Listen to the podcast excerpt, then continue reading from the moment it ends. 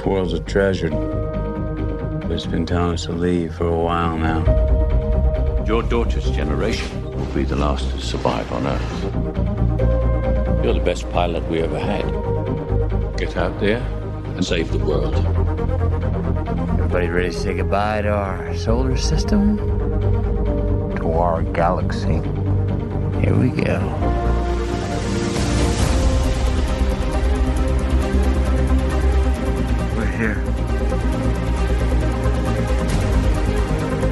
Get down fast, don't we?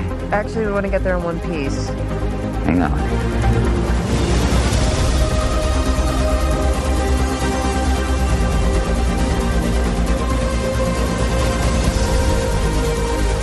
We have a mission. Our mission does not work if the people on Earth are dead by the time we pull it off. Well, we got this far, farther than any human in history. Oh, not far enough. Make it count. Where's the mountains? Those aren't mountains. They're waves. I'm not gonna make it! Yes, you are. Yes, you are.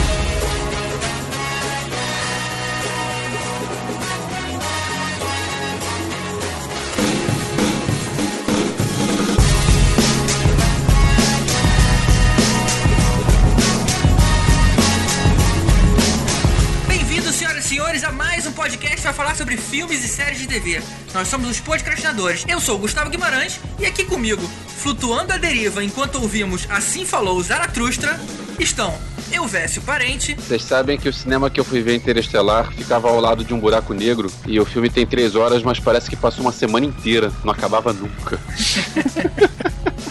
Mas sabe qual é o problema? É o cara ganha ingresso e dá nessa. Se tivesse pago, ia gostar da porra do filme. É, e não valoriza, não não valoriza, né? Vamos lá. Tibério Velasquez, Just what you think you're doing, JJ.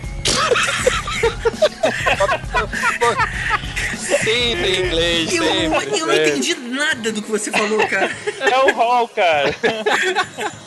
Sempre, sempre o Tibério tem que explicar o inglês dele. Foda-se, vezes. Rodrigo Montaleão, Fala pessoal, aqui é o Rod e no espaço ninguém pode ouvir você gritar. isso é um filme de terror, né? É do Alien, pô. Ah, isso é do Alien, exatamente. Maneiro, maneiro. E hoje aqui conosco o astrônomo Alexandre Sherman, do Planetário da Gávea. Aqui pra tapar o buraco. Buraco negro, buraco de minhoca, tapar todos os buracos aí. Opa! Olha aqui. o podcast de filme erótico é hoje? Ó, tem buraco, tem minhoca, a gente vai ver o que vai acontecer. Cadê o. Cardoso com os links dele? Hoje a gente vai falar sobre os filmes espaciais que se propõem a ser realistas, aproveitando aí o novo filme do Nolan que estreou nos cinemas, Interestelar. Vamos falar sobre esse e outros filmes do gênero depois dos e-mails.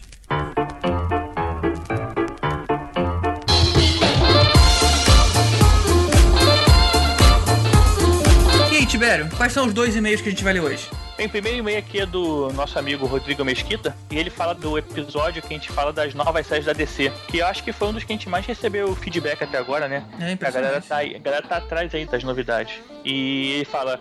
Fala pessoal, parabéns mais um programa. E ele cita aqui o Flash. Ele fala: O poder do Flash eu entendo como o seguinte: existe uma força que move o universo que chama força da aceleração. E o Flash é o avatar dela. Quando corre, ele usa essa força, podendo correr até mesmo na velocidade da luz. Quanto aos poderes, eu não sei como está atualmente, mas há uns anos atrás era assim. O Barry Allen tem o poder de voltar no tempo e o Wally West o de vibrar através de qualquer objeto, podendo até mesmo atravessar dimensões. Continue bom trabalho. Ele fala aqui do fato que a gente ficou comentando sobre o poder do Flash, que a gente falou que ele agora se cura, né? Tem aquele negócio do campo de força que o Super-Homem também teria, né? Acho que é isso. Eu acho que o que envolve o poder do Flash ainda é meio. é uma incógnita, né, cara? Porque, por exemplo, se ele puder voltar no tempo, é um poder meio grande demais e que tira um pouco a graça de tudo. Qualquer coisa que deu errado, ele fala: peraí, eu vou voltar no tempo de novo e vou consertar. Tipo assim, isso é grande demais. Não, eu acho demais, cara. Pelo menos eu sou fã do filme do Superman 1 e a solução foi essa, mas assim, beleza, né? Foi um filme só, acabou, não vamos levar isso adiante, né? Porque senão acabou assim, né? Não, É, ele podia mais. usar isso pra tudo. Qualquer coisa que ele fez errado, assaltar um banco, ah, a polícia não chegou a tempo, deixa eu voltar o tempo, agora eu espero eles lá. É. Estraga tudo. Não pode ter esse poder no, no mundo dos quadrinhos. É, eu também acho meio exagerado. A não ser que seja só uma forma, tipo, Vigia, algum cara assim que ele possa ver o tempo atual, a, antigo e assim, mas não interferir. Alguma coisa como aquele, o Fringe, a série, né? Que os caras conseguem. Não, alguma coisa como interestelar, né? Como a, É, a quinta dimensão. Você pode ver, mas você interagir com ela e é roubar o jogo. É.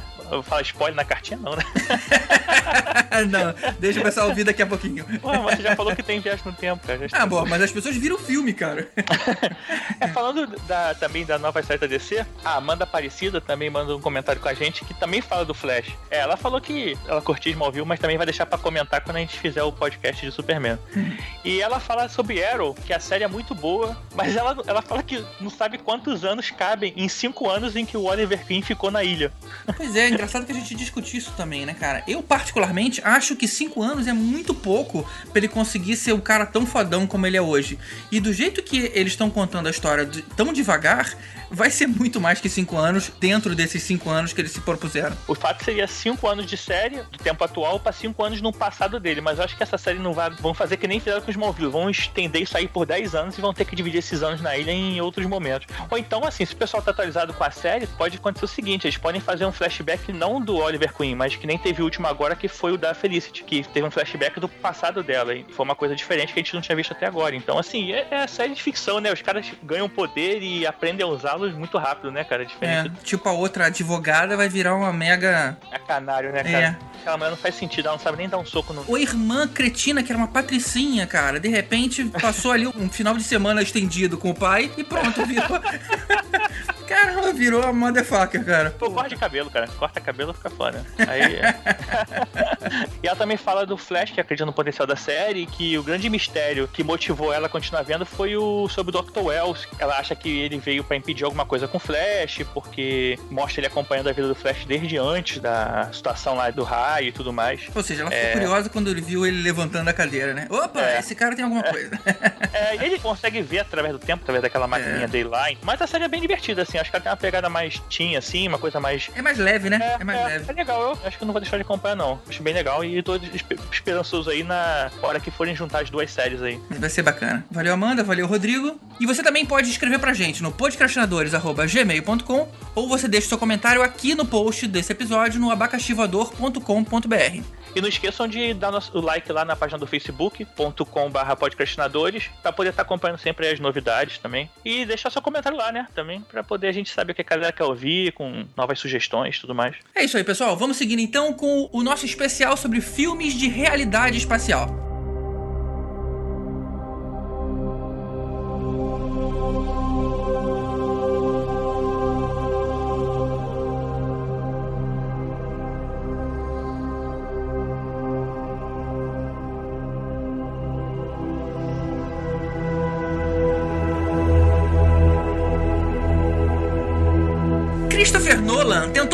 Filme baseado na teoria de Einstein e fez um instigante filme de quase 3 horas. Alguns gostaram, outros não. Mas vale lembrar que muita gente saiu do cinema confuso depois que assistiu 2001 aí pela primeira vez. Vocês acham que a comparação entre os dois filmes é válida? Eu acho que o Nolan, ele quis ser pretencioso e quis achar que ele era Kubrick. O Nolan é um cara de talento, é um cara legal, é um cara que sabe fazer filmes, só que ele perdeu a mão e fez algo longo demais e, e ficou chato. Não. Reconheço a qualidade do Interestelar, só que ficou chato, ficou demais. Não. Sua opinião.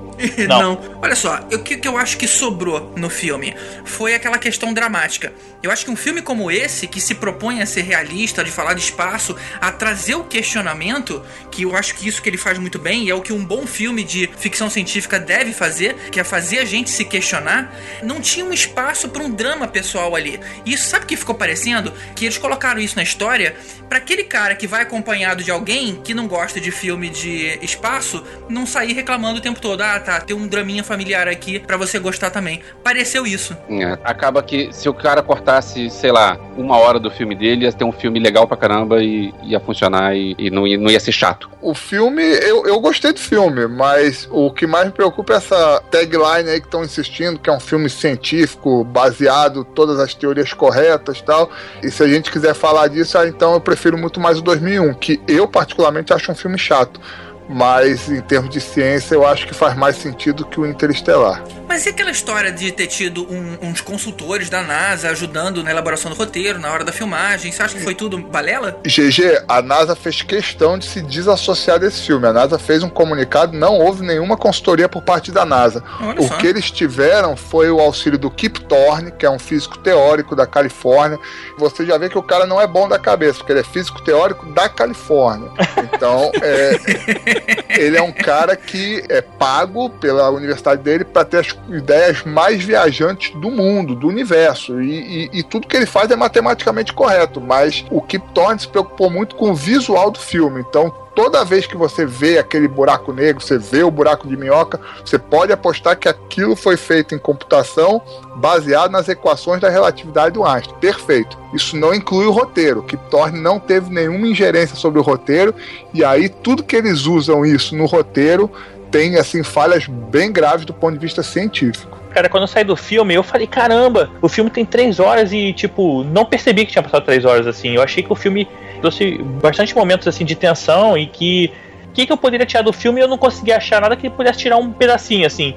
Tudo ia ter que levar, tirar todo um drama. Ah, você quer tirar o drama familiar? Beleza, tirava todo o drama familiar. Mas aí, não sei se ia ficar o filme tão legal assim. Acho que a diferença dele, talvez, pro 2001, que eu falei que poderia se comparar, é que ele tem é, uma história por trás que o 2001 deixa meio viajando, assim, né? Talvez, aí, e aí me contradizendo, talvez se 2001 tivesse uma questão dramática, não teriam tantas pessoas dizendo que ele era chato. Ele continuaria sendo, sendo um filme questionador, mas ajudaria aí alguns a terem aceitado. Vocês estão falando de um filme que, se, se não tivesse história, a gente já tem um filme de ficção que é passado no espaço o tempo todo, que não tem história nenhuma, que é o Gravidade. Não, peraí. O Gravidade tem todo o drama da mulher que perdeu a filha num acidente. Calma aí. Ah, mas isso aí é coisa de um minuto, ela, ela fala, conta aquela historinha, e o resto do filme é ela fugindo. A gente não tem Mas- história no filme. Mas, ô Rod, tendo história ou não no Gravidade, o Gravidade é um filme que te deixa tenso durante uma hora e meia. É um filme que só tem uma hora e meia e você fica na tensão o tempo todo durante uma hora e meia. O Interestelar, antes de entrar no- na parte de se o filme é cientificamente correto ou não, ele tenta fazer um filme sério, aí coloca aquele robô que na hora de correr vira um asterisco.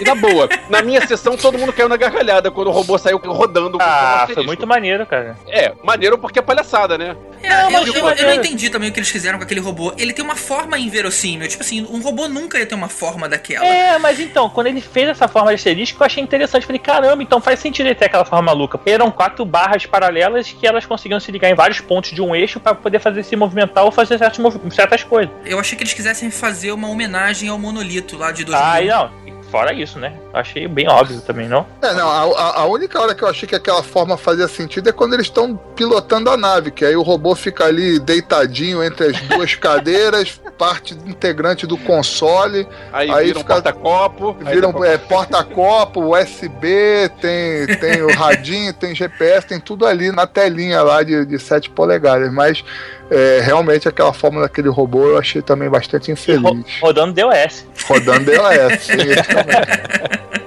Sabe o que, que eu achei interessante também? Eu achei legal a questão da NASA ser clandestina ali no, no filme. Porque realmente, se você tem tanta gente passando fome, ia ser muito difícil você justificar tanto investimento numa instituição governamental quando você tem tanta coisa pra ajudar, né? Olha só, pô, a galera morrendo de fome aqui. O trigo tava acabando, o milho tava acabando, né? Tanto que eles disseram que seria a última geração a sobreviver, porque as últimas coisas que estavam ainda tinham lá sobrando, que era aquele quiabo e aquele milho, eles É o último, o último ano do quiabo.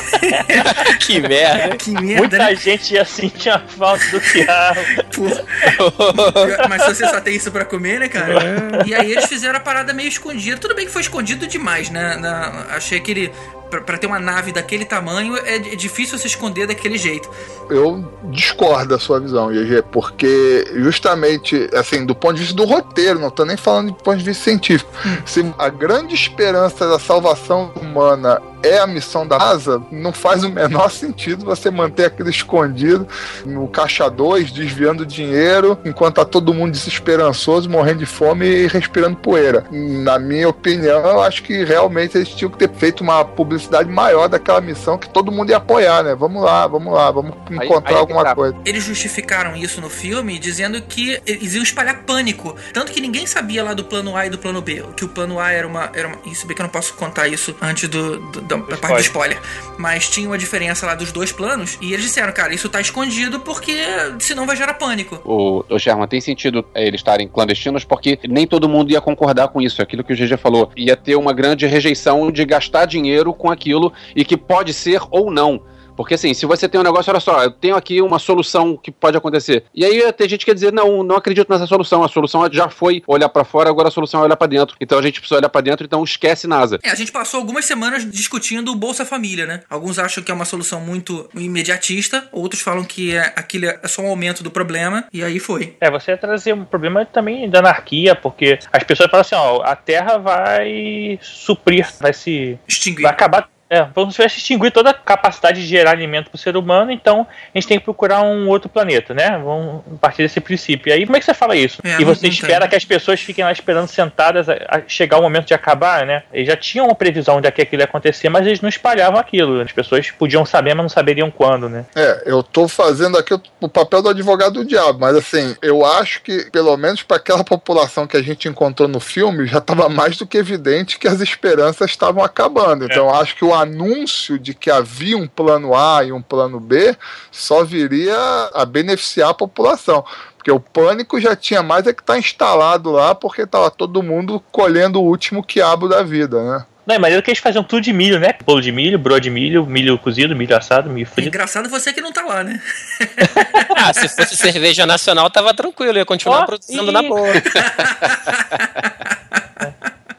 Aí, uma coisa que eu achei meio exagero foi aquela coisa do governo querer mudar o passado, né? Isso me lembrou aquele filme de 1984. Não, o homem nunca foi na lua. Isso foi uma invenção. Não precisava disso, né? Achei bem bobo aquilo, viu? Até porque eles continuam acessando a internet, essas coisas todas. Pô, não tem como eliminar esse conteúdo do- do- das páginas que já existem. Não, na verdade é o próprio governo americano dizendo que não foi à Lua para poder evitar a, tipo de incentivo a esse tipo de coisa, eu não sei. Eles quiseram deixar um contexto dizendo assim: olha só, não tem nada pra gente fazer lá fora, a gente tem que se preocupar com aqui dentro. Então esquece esse passado, esse passado é mentira, não, não se empolga com isso não, que a gente tem que investir na terra. Mas assim, bobo. Foi meio que pra forçar o garoto a ser fazendeiro, né? Tipo, ele tem que ficar aqui cuidando da fazenda, não adianta ele sair tentar fazer universidade que não vai dar porra nenhuma, porque aqui não gera comida, que precisa de gente pra trazer comida pra população. Só não entendi muito bem a indicação do drone. Ô, Tibério, aquilo lá tem uma explicação é, narrativa, porque você começa o filme sem saber o que, está acontecendo, sem saber em que época que a gente está. E aí, quando o cara pega o drone, aí ele explica que aquele drone foi lançado 10 anos atrás e ele tá rodando, então assim, aí você já, já começa, é que nem aquela outra cena que tem um, um laptop empoeirado. Então assim, você começa o filme achando isso é no passado, ou sei lá, isso é num, num mundo sem tecnologia. Não, tem tecnologia, tá lá o laptop. Quando é que se passa isso? Aí você começa, você descobre que se passou anos depois de um problema ambiental por causa do drone. O filme começa sem uma explicação, você não sabe exatamente o que está acontecendo. Em vez de botar um texto explicando o que está acontecendo,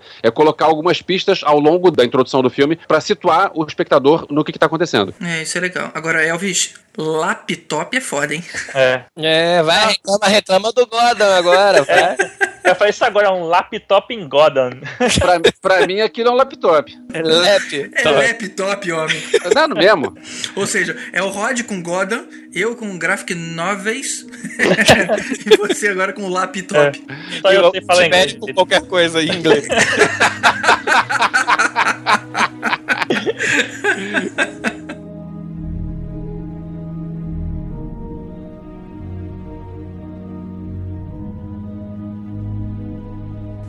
Agora, o Sherman, você comentou que achou o filme meio pretencioso. Beleza, ele é pretencioso porque ele tem um. O Nolan hoje em dia é um dos poucos diretores que tem um cheque em branco nas mãos. Ele decide o que, que ele vai fazer. Logicamente que ele já conquistou aí um certo respeito, porque ele, o cara fez, sei lá, Memento. Como, como é que é Memento em português mesmo? Amnésia. Amnésia. Amnésia, que foi um filme super estranho. Aí depois ele pegou o Batman e, e- e transformou de um jeito que ninguém nunca viu. Ele fez Inception, que é filme dentro de filme. Ele fez Insônia. Insônia, que é um filme super. aquele grande truque também, com aquele final polêmico. Pô, aquele Grand Truque é muito bom, cara. É muito bom, né, cara? Ou, ou seja, Hollywood entende, olha, esse cara eu vou dar uma grana grande na mão dele e não vou me meter. Eu diria que é uma coisa que ele conquistou que é muito bacana. E aí, quando você tem eh, grandes poderes, você ganha também grandes responsabilidades, né? Olha, eu fiquei todo arrepiado agora. E aí você não pode apresentar um filminho qualquer, né? Eu, eu entendo que a parada se tornou grandiosa. Mas assim, é, a minha questão com o filme é justamente o marketing, porque o filme se vende como um filme científico. Você citou o, o Grande Truque, que é do Nolan também. Em momento algum surge aquela polêmica de não, vamos falar de clonagem, vamos falar de. Não, aquilo tudo, sabe? É uma ideia maluca que ele teve lá, botou o Nikola Tesla, que é um personagem real, né? É um, é um cientista real, e botou lá e todo mundo, beleza, isso é mentira, claro que é mentira. Se a gente chegasse no Interestelar com esse espírito, ó, beleza, tudo mentira. Pô, filmão, legal, diversão. Alguns acham cansativo, outros gostam, tranquilo. Agora, não, esse é um filme que vai revolucionar a ficção científica porque é totalmente baseado na realidade. Aí não curti. Mas você achou, cara, muita coisa errada? Porque, aos olhos leigos, né, como a gente já falou, ele meio que fez sentido. É, os olhos científicos também, mas a, a cabeça, né? Porque é o que eu te falei, o visual tá muito bom. A visão do que é o buraco negro, você tem o disco de acreção, você tem o buraco de minhoca, você tem a distorção espacial. Visualmente ele é muito correto, mas o enredo do filme é assim, ele parte de uma premissa completamente equivocada do ponto de vista científico. E aí não tem como falar disso sem falar de spoiler. Mas não tem como você fechar esse filme sem abusar, pisar e estuprar a ciência. Acabou. Cara, fiquei até curioso pra gente entrar no É, bloco de agora- spoiler. Momento spoilers. Se você não assistiu Interestelar, é melhor você pular os próximos 40 minutos de programa. Ou seja, quase tudo, né? Se você tá ouvindo a versão Plus e tá num dispositivo Apple, é só apertar o Next do seu player agora que você vai imediatamente pro ponto pós-spoilers. Ok, então já estamos na área proibida dos spoilers. Vamos lá, Sherman, conta aí pra gente qual é a premissa errada do filme. Bom, o filme se baseia na viagem do tempo. Isso. Depois, no final do filme, fica claro que ao longo do filme todo, quem estava dando as dicas, quem estava dando as informações, era o personagem principal, né? O Cooper, o astronauta, que entrou no buraco negro e a partir daí ele acessou, através da quinta dimensão, estranhamente, o quarto da filha dele e conseguiu se comunicar com ela no passado. E tudo que o motivou ao longo do filme foi ele que fez acontecer do futuro. Isso. E isso é um paradoxo, isso é, é um pecado mortal de que 99% dos filmes que envolvem viagem no tempo tem. Todo mundo conhece muito bem o, o paradoxo do avô. Aham. Qual o evento que teve primeiro, né? Você volta no tempo, você mata seu avô, então seu pai não nasceu, você não nasceu, então você não voltou no tempo para matar o seu avô. Mas esse é um paradoxo, esse que, que o, o Interestelar retrata é um paradoxo mais violento ainda, que a gente chama em inglês de bootstrap paradox. Eu costumo traduzir como paradoxo do suspensório. Você não consegue se levantar puxando seu próprio suspensório. É impossível, você não, não consegue suspender a si mesmo, tem que vir um guindaste de fora, pegar o seu suspensório e, e subir você. Você com o seu braço, se puxar o seu suspensório para cima, você não vai sair do chão. Então, você não pode fornecer informação. Da, da onde surgiu essa informação? Se isso fosse possível, a coisa mais fácil do mundo seria construir uma máquina do tempo. Eu vou dormir hoje com a certeza que eu vou construir uma máquina do tempo. E eu acordo amanhã e debaixo do meu travesseiro tem todos os planos da máquina do tempo. Eu construo essa máquina do tempo seguindo os planos. A partir da máquina do tempo, eu desenho esses planos de novo e ponho na máquina do tempo e mando para o passado para debaixo do meu travesseiro. E da onde veio a ideia? Da onde veio a informação? Veio de lugar nenhum. Isso viola a segunda lei da termodinâmica descaradamente. Então você não pode mandar uma informação para o passado e essa informação ser crucial para você chegar ao futuro e mandar essa informação ao passado. Você cria um, um loop fechado onde não, não existe influxo, não existe entrada de energia para criar informação. Então isso é viagem no tempo 101, como se diria em inglês, né? E essa informação que você se refere foram aquelas coordenadas pro Connor, né, pro Matt McConaughey, ter encontrado a, a instalação lá da NASA. É isso, né? Não, é tudo. Através do ponteiro do relógio, ele faz a garota resolver a tal da equação. E é o que vai resolver o mundo todo. Então, Entendi. quer dizer, sabe, é tão estranho. Ele ele manda. A primeira mensagem que ele passa pra menina é assim: fique, né? Fica. Uhum. E assim, será que ele não entendeu que se ele ficasse, ele não ia estar lá? Então, obviamente, ele não ficou. Então, não seria melhor ele mandar a primeira mensagem: Eu sou seu pai do futuro. Eu, ao É vivo do futuro. Sabe? É verdade. Manda uma coisa. Sabe? Aí é uma falha de roteiro. Porque assim, vamos ignorar o paradoxo, tudo bem. Mas vamos fazer uma coisa decente. Mas não, aí ele fique. Não fique. Você já ouviu essa mensagem antes e você sabe que você não ficou. Então não adianta você mandar a mensagem fique. Eu acho que a mensagem correta pra ele ter mandado pra ele mesmo é não deixa a imbecil da cientista se afastar muito da nave naquele planeta de água, né? Porque se ela tivesse É. voltado, ele tinha ficado sete anos fora só. Ou então, olha, Matt Damon é um canalha, é um covarde, ele vai tentar te É, matar. não presta pra lá. atenção. Deixa não ele fique sozinho com ele, exatamente. Vai direto pro terceiro planeta, porque o terceiro planeta é melhor. Ou isso, sabe? É, é, é melhor mesmo. É aquele negócio, de repente, se ele fala assim, vai direto pro terceiro planeta, de repente as coisas aconteceriam de outra maneira e não chegaria naquela mesma situação em que ele conseguiria. Ele, se ele fosse direto pro terceiro planeta, ele iria pro planeta, descobrir que é habitável, legal. Agora vou voltar pra Terra pra buscar minha filha. Então nada daquilo aconteceria, a mulher nunca ia descobrir a gravidade, nunca ia funcionar o plano A. E nunca ia chegar naquela situação. Então, na verdade, acontece aquilo sempre porque aquilo sempre acontece. Não, é- é- exatamente. Porque você não consegue violar o paradoxo do avô também. Entendeu? É. Então, assim, as coisas acontecem do jeito que elas aconteceram. Agora, o argumento do pânico, ele teve que pensar rápido, cai por terra se você lembrar que ele está dentro de um tesseracto, ele está dentro do- Aham. de um objeto de cinco dimensões. Ele tem todo o tempo do mundo. Ali ele pode acessar qualquer momento da vida da filha dele. Agora, só, só um parênteses para você falar de uma situação realmente absurda. Eu sou uma civilização do futuro. Eu vou construir um Tesseract. Aonde que eu vou acessar isso na Terra? Pô, tem um prédio da NASA aqui a 2 km de distância. Não, vamos botar no quarto da garotinha. Pô, claro, né? Isso foi foda. Além do mais, porque e se a casa for vendida? E aí? Não, A mas a família ficou garotinha... sem dinheiro e vendeu a fazenda. E aí? É, pode. Pois é. Mas eu, eu até falei, esse paradoxo é. Lembra do filme Exterminador do Futuro? Que, lógico que em menor proporção, que na verdade o John Connor ele manda o pai dele pro passado pra procriar com a mãe e gerar o John Connor, né? Só que, tipo, e aqueles milhões de espermatozoides que escolheram certinho o mesmo sempre entrar no óvulo, né, cara? Pra gerar o mesmo John Connor pra fazer. Não, É problema. a- a- a- olha só, eu discordo de você. Só teve uma geração de John Connor, que foi lá quando o Reese comeu a Sarah Connor lá. É, aquele momento é o único. Aquele momento é único. Você tá pensando num loop temporal e você tá dizendo assim: ah, toda vez que ele volta no passado, ele vai pegar a mulher e, e o mesmo espermatozoide vai fecundar a, a mulher.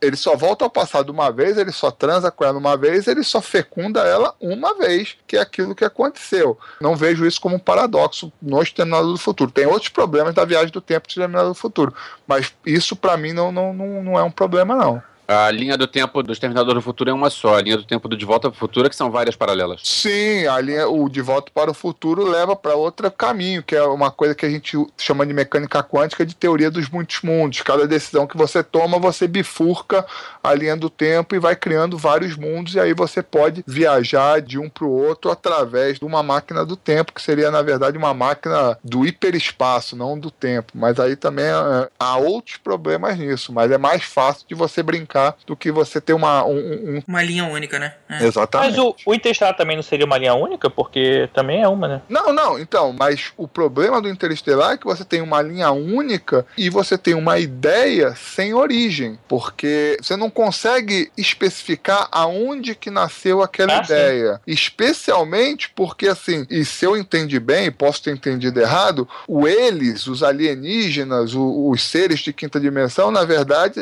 é- somos nós faz muito tempo no futuro. Isso. Quer dizer, tudo aquilo só acontece porque o Cooper foi feliz e conseguiu salvar a humanidade. Ele fez isso como? Resolvendo a equação da gravidade, que também eu não, não entendo o que que é aquela equação, mas isso é outro problema. E um comentário sobre isso, cara. Você reparou que a hora que a cientista conseguiu decifrar a parada, você viu que ela foi no meio da galera, assim, deu mó berrão, jogou as paradas e todo mundo ignorou ela. Total. Ela deu mó berrão, jogou tudo pra cima, as pessoas olharam e continuaram trabalhando. Tipo, caguei pra você. Essa cena aí foi patética. Foi patético Essa isso. cena foi do nível do, do robô asterisco. Assim, Não, a mulher chega, só. ah, olha só, que legal, ei, Eureka, joga.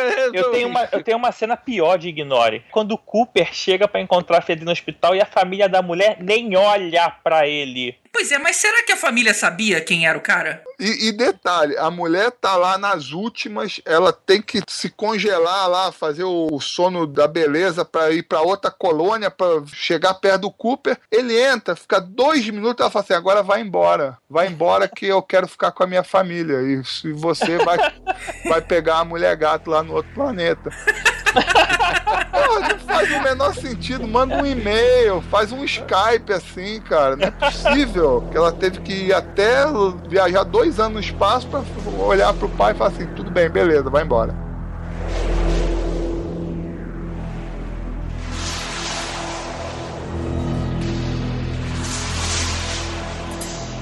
Agora, vamos voltar um pouquinho. Vamos falar da hora que o cara chega naquele planeta aquático. Aquela história da onda gigantesca ficou muito estranha, né?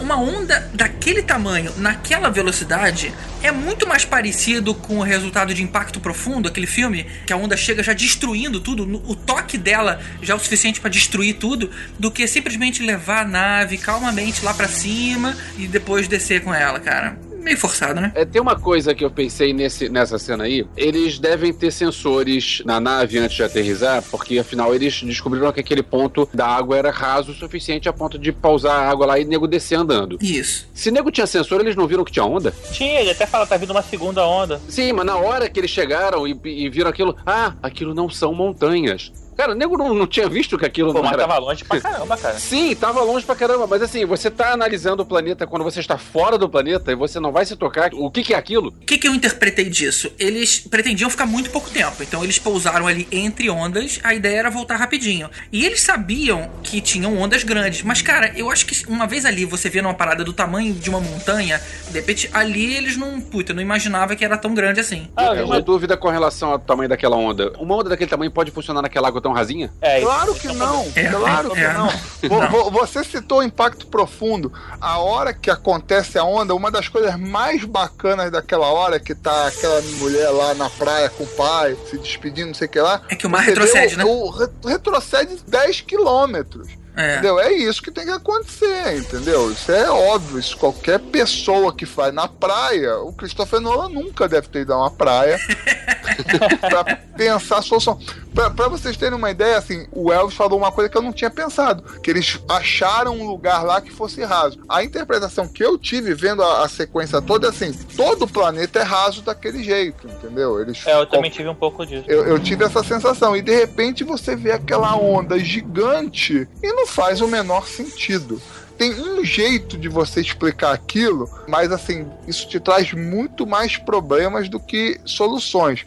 Que aquela onda seja uma onda de maré, provocada pelo puxão gravitacional do buraco negro. Você consegue imaginar uma situação de equilíbrio que constantemente você tem um pico, um lugar no oceano que esteja sempre muito para cima, porque ele está sendo puxado. À medida que o planeta vai fazer a rotação, aquele negócio vai ficar sempre apontado para o buraco negro. Então você que está no planeta vai ver aquela onda se movendo. Até aí, pô, legal, dá para explicar. Mas aí você não explica que depois, logo depois, passar outra onda, e outra onda, e outra onda. Aquilo tinha que ser uma coisa meio constante, sempre uma só no meio do planeta. Então, não. Não, não, rola. não rola, né? Nolan é um merda, não chamou o Sherman pra poder fazer É, esse tá filme, vendo? cara. Podia Puta ter ganho uma grana de consultoria, hein? Eu, eu e qualquer pessoa que tenha estudado um pouquinho. Ma- Mas assim, no final das contas, no final do dia, o cara fala assim: olha, eu tô fazendo um filme, tem que ficar bonito. Isso vai ficar bonito. Porra, vai ficar bonito pra caralho. Então, assim, não diz que esse filme é cientificamente perfeito, porque tá muito longe disso. Diz que um filme é bom pra caramba. Eu imagino o quanto neurocientista deve ter rasgado o diploma depois do Inception. Não é a minha praia, eu achei o filme maravilhoso, mas eu imagino quantas pessoas que estudam o céu falam assim: nossa, meu Deus do céu, o que, que é isso? Então, assim, agora ele fez um filme que entra na área que eu estudei. Então eu falo assim: nossa, meu Deus do céu, o que, que é isso? Imagina quantos mágicos também rasgaram os, os certificados, né? Depois do truque de mestre. Ou seja, o Dolan é especialista em acabar com as carreiras. O que eu gostei da história desse planeta, aquele negócio do tempo se mover diferente, é a explicação por que, que eles encontraram ainda a astronauta que tinha, que tinha chegado lá, porque ela acabou de chegar. É, isso foi bonito, segundo- isso foi isso bonito. É, bacana. isso é bacana. Agora, uma coisa que não ficou claro é: se uma hora eram sete anos na nave, e na hora que eles voltaram, o cara tava com, sei lá, 20. Quantos anos? 20? 23 anos anos. depois. 23 anos? Tipo assim, isso significa que eles ficaram mais de 3 Não. horas ali. Não, significa que eles não sabiam calcular o tempo. Ou isso, ou eles calcularam Não, errado. Eles, eles falam isso, porque assim, a gente, eles falam, a gente não tava esperando por isso, eles calcularam errado. Eles achavam que se 1 pra 7 era 1 pra 24, mais ou menos. Não, não foi isso que eu entendi, não. Eu entendi que, que eles ficaram mais tempo do que eles precisavam. Eles ficaram três horas lá, Eu porque, isso. Porque tem um corte lá na ação. Tem uma hora que ele fala assim: olha, agora a gente vai ter que esperar. E, e aí a ação Não, corre. não, acho que eles voltam correndo. Eu tinha entendido que eles iam ficar questão de minutos. Olha, vim aqui, peguei a parada e vou embora. A questão de uma hora para sete anos é só uma, uma ordem de grandeza. É uma medida de comparação. Mas não significava que eles iam ficar uma hora. Só que como deu o problema, eles tiveram que ficar mais tempo. Aí talvez teria sido uma hora, uma hora e pouquinho que levou para eles. Sim, tanto que sim. tem uma hora que eles falam, olha, falta 45 minutos. Então aí digamos que deve ter ficado uma hora e meia. E aí eles, talvez eles tenham calculado errado. Não, eu acho que eles calcularam errado sim, porque eles falam, demora mais ou menos 7 horas. Aí desce, então a gente tem que ficar mais rápido do tempo aqui. Só que acaba que eles têm que sair também às pressas, porque tá vindo a segunda onda, e o motor tá cheio de água, e não sei o que, não sei o que lá. E acaba que eles, pouco antes deles saírem, ele fala, ah, já tem uns 45 minutos, será que estamos aqui, a gente tem que ir embora, tal, não sei o que, que estão perdendo tempo. E quando chega lá, eles perguntam, quanto tempo se passou? O cara, 23 anos e tanto tempo. Aí eles meio que cai a ficha, né? Pô, você quer ver um filme realmente arrastado, Elvis? Tinha que contar a história da perspectiva do cara que ficou na nave lá. Caramba, cara. O cara ficou 27 anos lá, né? 23, sei lá. 24. Ela fala, né, por que você não ficou dormindo? Ele falou, não, porque eu achei que você nunca voltar, sabe? Mas eu acreditei, fiquei aqui. É, não, não faz muito sentido. Não. Se eu achasse que ninguém não quer voltar, eu ia voltar pra Terra. Ah, então beleza, é. né? Então acabou. Seguir a Meu... viagem. É, acabou meu Mas o plano. robô não deixou, o robô é foda, né? Não, o robô tava lá com eles, cara. São Ah, é, dois, tinha um cara. segundo robô, tinha um robô lá com. É, todos eles tinham um robô, né? Cada um tinha o seu. É o Case. Eles É, o desceram Casey com. ficou. Desceram com O Case Tars. ficou e desceram com o Tars. Goleiro de futebol de botão. É tipo dominó, você dava tapa nua assim, ia caindo eles.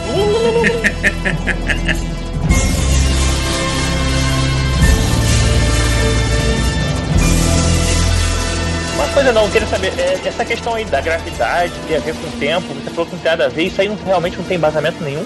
Não, não. aí? Eu, eu não falei isso, falei? Não, então eu entendi errado. Não, assim, isso realmente acontece. À medida que você. O campo gravitacional vai ficando mais intenso, o, o- o espaço e o tempo sofrem deformações. O espaço vai se curvando e o tempo vai passando mais devagar. Isso Einstein falou em 1915 e isso já está comprovado. Hoje em dia a gente tem relógios atômicos que têm precisão suficiente para você detectar essa diferença na Terra. Você manda um relógio a bordo de uma estação espacial e você vê que ele vai sincronizado e volta fora de sincronia, porque lá a gravidade é menor do que a gravidade na superfície da Terra. Isso está corretíssimo. Agora, essa questão do planeta, isso foi muito bem feito. Pode ter havido um erro de cálculo, 1 para 7, 1 para 23, essas coisas, mas assim, a ideia foi muito bem pensada e muito bem conduzida até. Vendo o filme, eu falei assim: só falta eles voltarem pra nave e o cara tá lá lindo leve solto. Não, voltaram pra nave e o cara tinha envelhecido pra caramba. Eu falei, pô, legal, pensaram direitinho. E na Terra todo mundo envelheceu mais. Bacana também. Vamos dizer assim, isso é uma das poucas coisas que o filme fez certo. Mas qual a diferença assim, da oi para uma, pra uma órbita da Terra, como uma estação espacial, a pessoa envelheceria menos do que estando na Terra, é isso? É, é isso. Só que a gravidade da Terra, você não percebe isso porque é muito sutil. Você só consegue começar a perceber. Por que, que demorou 300 anos praticamente entre o Newton fazer a gravidade do jeito que ele fez e o Einstein fazer a gravidade do jeito que ele fez? Porque é, nós, na nossa vizinhança, nós não temos um campo gravitacional muito intenso. Nem o da Terra, nem o do Sol. Então, a gente não precisa entender a gravidade com muito detalhe. O Newton fez uma aproximação em 1687 e essa aproximação é boa o suficiente até hoje para a gente lançar um satélite, por exemplo, para outro planeta. A gente não precisa da relatividade do Einstein. À medida que a gente vai estudando campos gravitacionais cada vez mais fortes, mais intensos, aí a gente precisa entender a gravidade de um jeito melhor. E aí você precisa usar a relatividade do Einstein. Aí o filme, e geralmente isso acontece também em livro-texto, de uma matéria de gravitação na pós-graduação, você vai para o extremo da gravidade, que é o buraco negro. Lá não tem nada mais gravitacionalmente intenso que um buraco negro. Então lá todos os efeitos da relatividade que são teóricos e matemáticos para nós no nosso dia a dia, lá são reais e são perceptíveis. Então isso acontece. Agora, na Terra, o campo gravitacional é sutil. À medida que você vai se afastando da Terra, vai para a órbita, o campo gravitacional fica menos intenso ainda. Então é de se esperar que se você tem um relógio que tenha precisão muito boa, você consiga detectar uma diferença. Isso já foi detectado. Um relógio atômico de Césio tem precisão na casa de bilionésimos de segundo. Então você consegue perceber isso. No seu dia a dia, você não vai perceber nada. Você não diz que um astronauta envelheceu menos. O cara que vive em Júpiter, então, tá bem mais velho. Bem mais novo, né, na verdade. Ele vai estar tá bem mais morto, com certeza.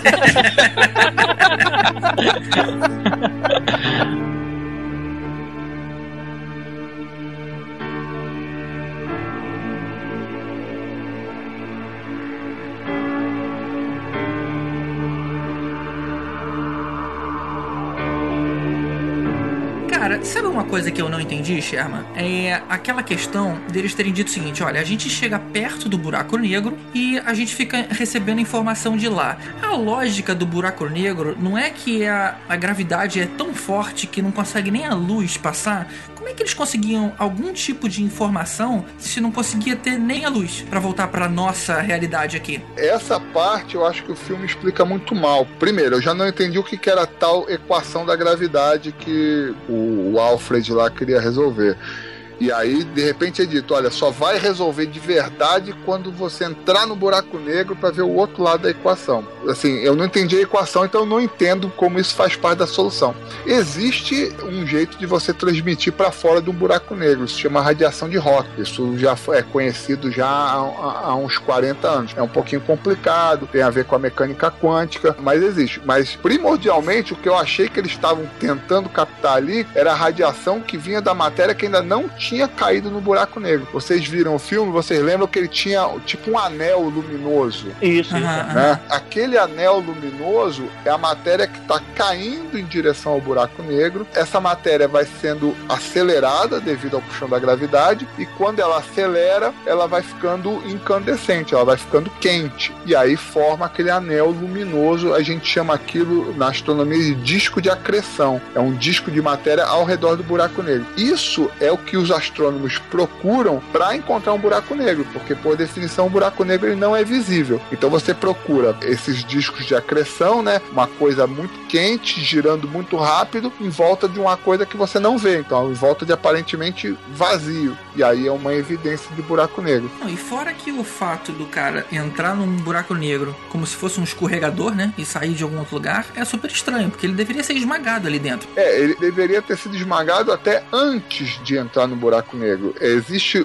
a, a, a, força que a gente chama força de maré. A gravidade ela funciona pela distância entre os corpos. Vamos dizer, o Elvis tem 1,90m. Então a cabeça dele está mais longe da Terra do que o pé dele. Então, muito sutilmente, o pé dele sofre uma gravidade maior do que a cabeça. E isso, num buraco negro, não é sutil, porque a gravidade é estupidamente forte. Então, é um processo que o nome técnico, por mais engraçadinho que possa parecer, mas o, o nome que a gente usa na ciência mesmo é espaguetificação. A pessoa, o objeto, tenderia a assumir uma forma de espaguete, fininho e comprido, porque ele está sendo puxado até o ponto de arrebentar. Então, qualquer objeto que ficasse na vizinhança do buraco negro teria que sofrer essa deformação e seria destruído, destroçado e estraçalhado e não, não tinha filme. Ô, Sherman, eu quero falar uma coisa. Você nunca teve num buraco negro, o Cooper teve, então ele sabe mais que você.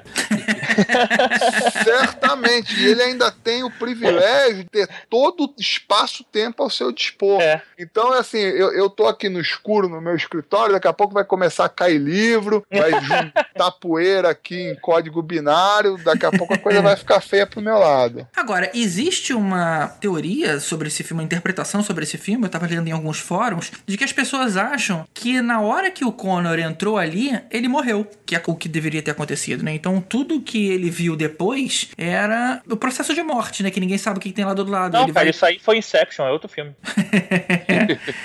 Pois é, aí você te joga um pouco de religiosidade da história, né? Então ele teria voltado ali para perto da, da, família, que é o que ele queria, onde ele se sentia mais à vontade. Não sei, seriam os primeiros instantes após a morte. O, olha, não é um final que eu gostaria de ter gasto dinheiro para ver, mas faz muito mais sentido do que o final que teve de verdade, entendeu? É, até porque o nome da missão é Lázaro. E Lázaro, segundo a Bíblia, foi o cara que voltou dos mortos depois de quatro dias de sepultamento. Talvez ele quisesse ter jogado aí alguma mensagem subliminar pra gente pegar depois. É, eu não acho não, cara. Eu acho que o filme é o filme mesmo. É, mas, cara, tem que lembrar que Lost acabou assim também, né? Ninguém acreditou que fosse e acabou sendo assim. Não, Lost não era assim, cara. As pessoas morriam e iam pra um lugar lá, que seria como se fosse um purgatório, depois que tinha a igreja lá. Não era que tá todo mundo morto na ilha, não tinha disso, não. Os negros não viajam, não. Não, o que significava que a, a, ilha acabou, a história acabou com todo mundo morto. E ele já tinha prometido. Bom, mas não vamos falar disso, né? Todo, todo, todo programa a gente tem que falar do Nicolas de Cage, então. O Nicolas Cage podia ter feito Interestelar ser muito melhor. Olha só, eu descobri aqui como é que a gente pode citar o Nicolas Cage. O Wes Bentley, que é aquele o astronauta barbudo que morreu no planeta da água, uhum. ele estava no elenco do Motoqueiro Fantasma, com o nosso amigo Nicolas Cage no elenco. Ah, verdade, ele é o filho do capeta lá, isso mesmo. Viu só? Olha só, Nicolas Cage uma, tá aí. Mas como é que a força da gravidade a, e o buraco negro afetaria o Flash, por exemplo? Flash. ah. o The Flash. É, o Flash Flash é complicado, porque à medida que ele vai acelerando, ele vai ganhando massa. A teoria da relatividade prevê isso. Ele vai gerar uma gravidade poderosa ali. Então. Ou seja, melhor... ele corre e ele ia virar um planeta ali, atraindo todo mundo. Ele, ele fica cada vez mais pesado, isso mesmo. É, isso estraga com a, com a série, estraga com o personagem.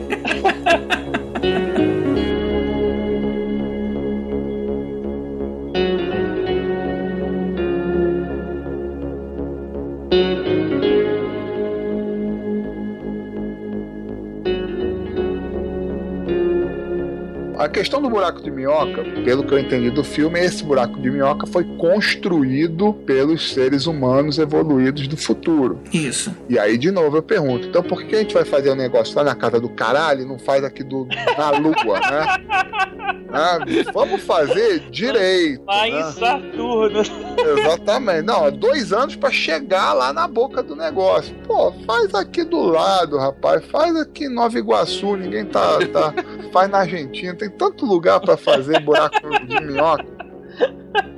Mas assim, é, e, e, em momento nenhum é explicado como é que você cria um buraco de minhoca de propósito, né? E isso não tem como explicar mesmo. O que, que é o buraco de minhoca? Vamos lá, fazer a, a, a famosa pergunta retórica. Quem aí sabe o que é um buraco de minhoca? Eu sei, mas acho que não pode falar nesse horário.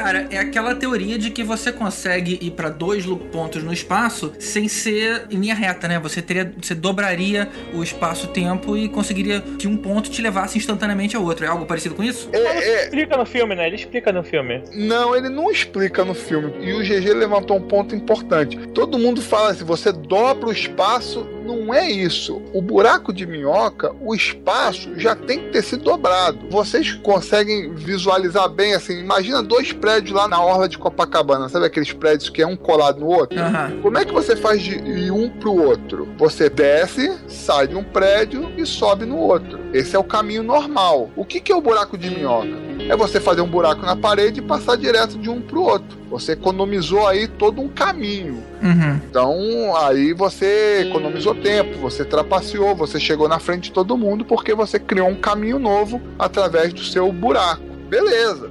Só que. Buraco da minhoca. Só que os prédios já estavam lá. Então, assim, para você conseguir ligar um prédio ao outro, é necessário que eles tenham sido construídos um do lado do outro. Você não consegue fazer isso com um prédio em Copacabana e o outro em Santa Cruz. Não dá. Então, assim, o universo ele tem que ter uma geometria toda dobrada e você encontrar esses pontos, Os nós, né? esses nós, para você criar esses buracos e ir para um lado para o outro. Então já tem isso. Porque já é difícil você criar o buraco de minhoca. Agora, você, com a sua tecnologia, você conseguir dobrar o universo inteiro, aí eu acho loucura. É uma conjectura, assim, muito viajante, né? Mas de repente já tava dobrado ali, não? Não, então, tudo bem. É, eles- dobrado. Vamos lá. né? O universo já estava dobrado e aí o que eu faço é pegar aquela caneta lá que o cara faz a explicação e furar o papel e conectar os pontos que teoricamente pelo papel estariam muito distantes, mas eu consigo Beleza, mas como é que você faz isso? Você faz isso através da força da gravidade. Então, a força da gravidade de um lado do universo, junto à força da gravidade do outro lado, esses pedaços vão se aproximando até que criam uma conexão. Então, é você tem um morro, você vai cavando um lado do morro, vai cavando o outro lado do morro até que se encontra no meio. Você cria um túnel. Ótimo. Mas a gravidade, ela tá te atraindo para o meio do túnel. Então, se você entra no túnel, não interessa o lado do túnel que você vai entrar. Você não vai conseguir sair pelo outro lado. Você vai ficar preso por causa da gravidade. O buraco de minhoca nada mais é que dois buracos negros que se encontraram através dessa outra dimensão. Então, do lado que você entrar, bom para você. Você nunca vai sair. Caraca, agora o Sherman acabou com toda a Olha minha só. parte de ficção científica. Acabou. É. minha vida. Caramba. Achei- eu realmente achei que você atravessava de um lado pro outro. O, o buraco de minhoca é, é um, como é que eu diria, é um artifício narrativo necessário para você ir para outra galáxia num filme que, que dura apenas três horas. Teria que durar 3 milhões de anos, né? Mas, ah, então tudo bem, vamos fazer isso, vamos fazer isso. Mas, assim, rigorosamente falando, o buraco de minhoca, como ele foi proposto às equações da relatividade pelo Einstein, pelo Rosen, né? O nome técnico é Ponte de Einstein-Rosen, os dois cientistas que inventaram essa solução. É sempre atraente para o meio. Então você entra por uma boca do buraco. Imagina um túnel Rebouças que tenha um vão profundo no meio e você não tem motor no seu carro. Você é uma bolinha que rola só pela força da gravidade. Então você entra de um lado, você entra pelo outro, não interessa. Você sempre vai ficar preso ali no meio. Ele liga realmente, matematicamente, fisicamente, duas partes distantes do universo. Mas daí é você usar isso. Mas será que esse meio não pode dar em outro lugar? Bom, ele dá ali, né? Ele é um lugar, ele não deixa de ser um lugar. Mas o que eu digo assim, esse meio ele é criado pela força da gravidade intensa do buraco negro. Dois buracos negros, são dois que se somaram. Você chegou lá, parabéns pra você, porque você nunca mais vai sair de lá. Então não seria igual no filme que você conseguiria ver através. Seria um- o buraco de minhoca, ele seria escuro Não, também, igual o buraco Ma- negro. Mas pelo que eu entendi do filme, e, e aí é que eu acho que entrou o Kip Thorne fazendo a, a produção executiva, você não olha através. O que você está olhando ali é o teu espaço que está sendo deformado pela gravidade do buraco de minhoca. Aquilo é como se fosse um- uma lente gravitacional. Ah, você tá vendo o próprio lado, o seu próprio lado. Exatamente. O seu Cê- espelho. Exatamente. Você não tá vendo. Aí assim, ah, mas eu consigo passar informação pro outro lado? Pode conseguir, através daquela artifício da radiação de Hawking. Mas você entrar e sair do outro lado é um mal necessário para andar a história de ficção científica. ênfase no ficção. Porque na realidade você entraria e ficaria preso lá dentro do buraco de minhoca. Ia virar uma pasta. Um espaguete. Ia morrer. Que triste. Voltando, voltando à ficção, aquela parte que ele começa a entrar no buraco negro, eu lembrei muito de O Segredo do Abismo, cara. Eu tinha certeza que ele ia chegar numa nave alienígena ali. Ele chegou num Tesseract alienígena, que na verdade não era alienígena, né? Mas. Eu lembrei cara, de lembrei 2001, muito. eu lembrei do final de 2001, aquela. Eu lembrei do Abismo Negro, que eles atravessam o buraco negro. Esse não eu não lembrei lembro. de nada. Eu acho que a minha cultura cinematográfica deixa muito a desejar. A- Aquele filme da Disney do início dos anos 80, acho que é de 1980. É, não, não Negro. lembro. Não lembro. É, o, o nome não me é estranho, mas eu não vou lembrar. O 2001, sim, eu, eu lembro. E, e, assim, só pra fazer uma referência ao 2001, que eu particularmente acho um filme muito chato, eu só fui entender o final do 2001 depois que eu li o livro. Se você lê o livro do Arthur C. Clarke, aí você entende o que aconteceu ali. Eu acho que o Kubrick estava muito além de querer explicar e falar assim: não, quero fazer uma coisa visualmente desbundante. E conseguiu, mas não me satisfez como espectador. Eu falei assim: pô, que porra é essa, né? O que, que aconteceu? O que o Nolan pecou pro outro lado. Não, vamos botar uma coisa que faça sentido. Agora, você falou do Tesseract. Você já deve ter visto, claro, aquele vídeo do Carl Sagan explicando a quarta dimensão no YouTube. É um vídeo, eu eu vou até colocar no post o link, mas ele mostra, lógico que ele não vai conseguir explicar o que é a quarta dimensão, porque nós somos seres em 3D, mas ele dá um vislumbre do que seria essa quarta dimensão. E aí ele mostra o Tesseract, que seria um cubo com uma dimensão a mais. Só que o tempo inteiro ele apresenta como se fosse a quarta dimensão. No filme, ele traz a visão do Tesseract, e aí a gente reconhece bem as janelas do Tesseract naquela visão que ele tá na quinta dimensão, mas ele apresenta como se fosse uma quinta dimensão. Eu acho que ele já estava contando com o tempo. O Sim, tempo. sim, o quinto, ele já tá contando com a gravidade que seria a quinta, né? É isso? Não, não, não. A gravidade não é uma dimensão. A gravidade é uma interação. Nós temos na nossa vida, no nosso dia a dia, quatro dimensões: três espaciais e uma temporal. Então Uhum. todos nós somos seres quadridimensionais. Assim, eu nem, eu nem percebi isso. Sim, para mim é- é- era bastante claro que se você vai trabalhar uma dimensão a mais, tem que falar da quinta dimensão. É, é, então aí foi isso, porque a diferença é que o Carl Sagan no vídeo, ele fala da quarta dimensão porque ele não levou em consideração a- o tempo. Perfeito. Então, ó, eu vou te mostrar uma dimensão a mais do que a gente tem. E foi o que o filme fez, só que ele levou em consideração o 4 e passou pro quinto. Então acho que deu uma explicada. Pra mim, Tesseract era coisa da Marvel. Avengers. É engraçado que Tesseract é uma palavra que não existe em português. E existe uma palavra em português para descrever aquela geometria que é o hipercubo. Então, assim, hipercubo seria um... o cubo, se você levar para o lado da geometria, o cubo pode ser chamado de um hiperquadrado. O quadrado de três dimensões é um cubo, ou hiperquadrado. Um cubo de quatro dimensões é um hipercubo ou um tesseract. Agora, tem um nome próprio, talvez por isso que também atrai o Nolan atrai o Nick Fury, atrai todo mundo. Se você vai pensar numa geometria de dimensões superiores, o mais óbvio seria a hiperesfera, uma esfera de quatro dimensões espaciais, porque a esfera é o sólido perfeito, é o sólido cuja superfície é equidistante do centro. Então é o sólido mais equilibrado que tem. No espaço, os objetos são esféricos, porque eles estão à mercê da gravidade. Então, se a gente fosse pensar em alguma coisa naturalmente quadri ou pentadimensional, eu pensaria numa hiperesfera, nunca no hipercubo. O cubo não é uma forma que você encontra na natureza. Cara, e aquele filme tá todo errado, principalmente pelo fato que o ser humano ia se destruir muito antes de conseguir chegar e ter o controle sobre a quinta dimensão e construir o Tesseract. Fala sério. Em minha defesa, eu comecei falando isso logo de cara, que o filme tá todo errado. É, não, mas na verdade mostrou bem as intenções do Michael Caine. Ele nunca acreditou que as pessoas fossem conseguir voltar de lá. Ele falou, cara, leva aí essa galera toda, as inseminações já feitas em laboratório, e a gente só precisa de barriga de aluguel lá. E aí tenta povoar a raça humana em outro lugar, porque não vai dar pra voltar. E se eu entendi bem, a barriga de aluguel é a Anne Hathaway, né? Pra 300, É. 300 óvulos, é isso. Ela ia ser mãezona, né?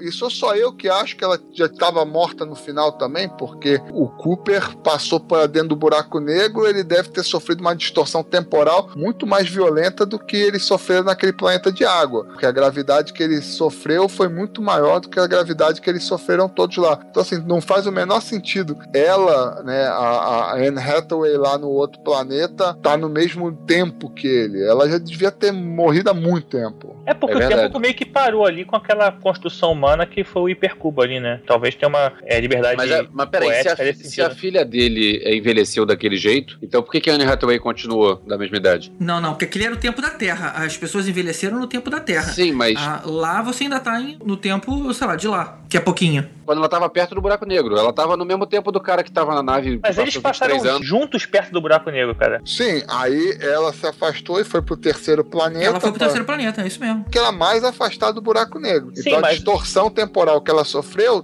tem que ser menor que a distorção Aham. temporal do Cooper que entrou no buraco negro. Mas aí, quando ele entrou no buraco negro, ele, deve ter- ele caiu no Tesseract, que pararia o tempo, e aí ele teve o tempo de depois, quando sair, se não ter perdido tanto em relação a ela. Sei Mas- lá, talvez de um período menor de, sei lá, um ano. Não foi uma coisa absurda. Ele conseguiu parar o tempo, só que se ela se afastou do buraco negro e o tempo voltou a passar pra ela, então a idade dela não seria tão diferente da idade da filha dele. Nada garante que ela não estivesse no mesmo ritmo do pessoal da Terra. Ela, a princípio, ela tá longe do buraco negro. é. Então, o tempo dela deveria estar passando num ritmo igual ou pelo menos muito próximo do ritmo da Terra. É. Então, talvez ela não ficasse super idosa, mas ela devia estar lá com uns 50, 60 anos, que também não ia ser um final legal. O cara sair, roubar a nave vai comer a coroa lá, entendeu? É, eu achei que eu achei isso, que assim, aquele tempo pra ele parou em, em relação a assim. Ele ficou dois anos depois também internado lá, que falam, né? Então, ou seja, esse tempo tudo passou, mas ao mesmo tempo ela estaria num planeta e pra ela as coisas teriam passado mais devagar. Então, de repente, o tempo que ele ganhou, que ele perdeu no caso, né? Que ela envelheceu, que ele ficou parado lá, entrando no buraco negro até chegar no Tesseract, que o tempo parou, foi o tempo que de repente ela ganhou estando num planeta que é, envelhecia mais devagar e ele estando fora, talvez, uma coisa assim. Eu só não sei como é que ele ia conseguir pra fazer pra chegar tão antes de todo mundo lá, né? Naquele planeta. Se o tempo passa mais devagar naquele planeta, ele ia chegar lá e daqui a pouco ia chegar todo mundo junto, não ia ter tempo nem dar uma foda.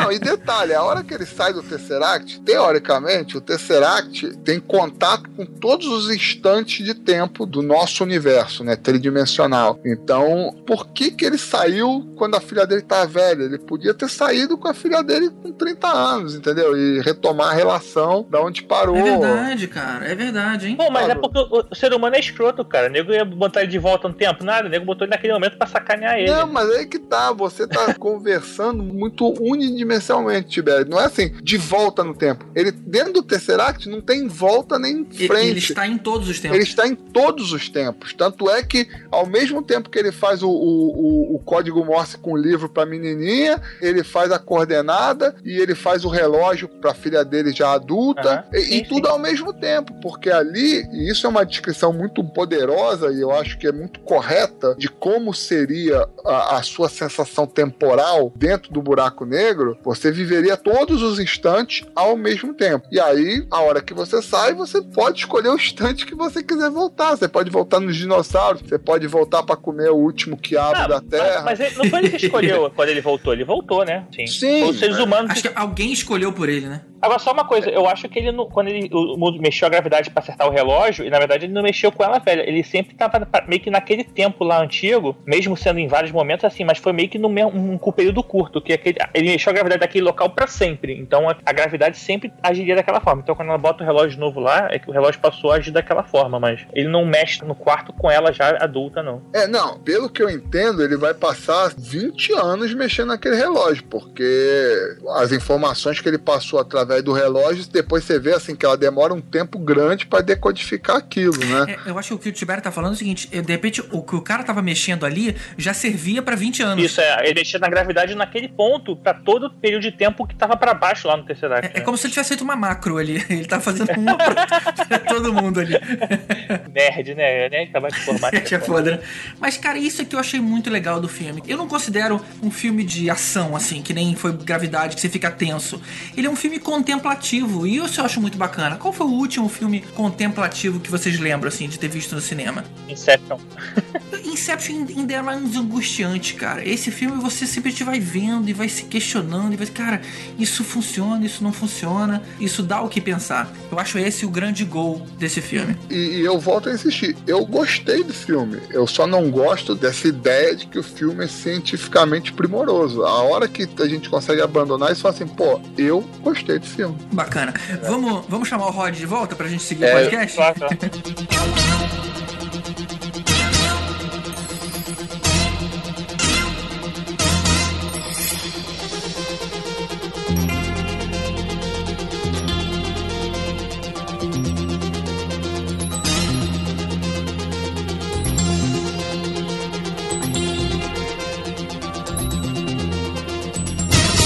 Nesse bloco de, de Interestelar, a gente citou por diversas vezes a questão da gravidade. Uma coisa constante que a gente vê em filmes que se propõem a falar de espaço, essa questão da gravidade nunca foi uma coisa muito padrão, né? Você tem filmes que tentam reproduzir a ausência de gravidade e você tem outros que simplesmente ignoram, tipo a franquia Alien. Os caras simplesmente têm ali gravidade e whatever. Como se fosse um botão, eu tô reproduzindo a gravidade aqui, não importa como. Alguns tentam ainda criar uma estação espacial, ou seja, redonda, fazendo aquele movimento de centrífuga, que sei lá, pelo menos para termos leigos, parece que seria uma solução boa para tentar emular uma gravidade, mas tem outros que simplesmente não. No caso do Alien, era simplesmente uma nave e dane-se, a gravidade aqui é igual à da Terra. Ah, mas é, tem duas coisas, né? Primeiro é a questão do custo, que é muito mais complicado e mais caro você filmar simulando a gravidade, né? É verdade. E a segunda é que imagina o Alien, por exemplo, um filme de suspense barra ação. Imagina aquele bichão, quando fosse atacar, ele começasse a voar pela sala atrás da pessoa na gravidade. Pô, muito mais assustador, cara. Porra, não, cara, é ridículo, cara. É, assim,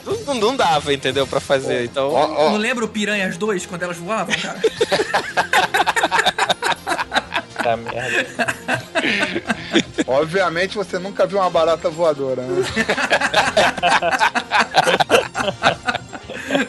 Boa. Mas com certeza isso ia acabar com uma cena de impacto do filme quando a gente vê o sangue do bicho furando os- o chão, né? Ia furar pra todos os lados, É, né? Aquela ia ser merda. pior, né? O sangue vinha devagarzinho, assim, e chegava na pessoa. Ah, porra. Cara. Mas o, tem um filme recente, o Elysium, também tem essa questão da centrífuga pra gravidade. Não tem aquela estação do Elysium no espaço? Isso né? faz sentido, Sherman? Faz, isso faz todo sentido do mundo. E assim, você faz a rotação numa velocidade, vai depender do raio da estação, claro, né, do tamanho da estação, mas vai ter uma rotação ideal que vai simular, você não vai perceber. Isso chama o princípio da equivalência. De dentro da estação você não tem como saber se você está numa gravidade padrão, numa gravidade normal, ou se você está numa estação espacial que está girando. Então, assim, isso é o jeito certo de fazer uma gravidade no espaço. Não, pode ter janelinha, senão deve dar um jogo do caramba. tem um cara lá na hora do que fala, né? Dá pra parar a rotação porque a gente já tá muito perto do planeta, eu tô ficando enjoado. Enquanto você tá no meio do nada, você não vai perceber mesmo. Aí à medida que você chega perto do- de algum ponto de referência, você percebe. E aí também é um jogo psicológico. Nada vai afetar lá teu equilíbrio a ponto de você enjoar de verdade, mas psicologicamente falando, você vai ver tudo rodando. Eu lembro que tive essa sensação esquisita quando teve no o filme Gravidade, né? Que ela parece ela rodando assim muito tempo, né? Foi bem angustiante isso. É. Ah, mas peraí, mas nesse esquema de simular a gravidade, a pessoa, né, tá parada.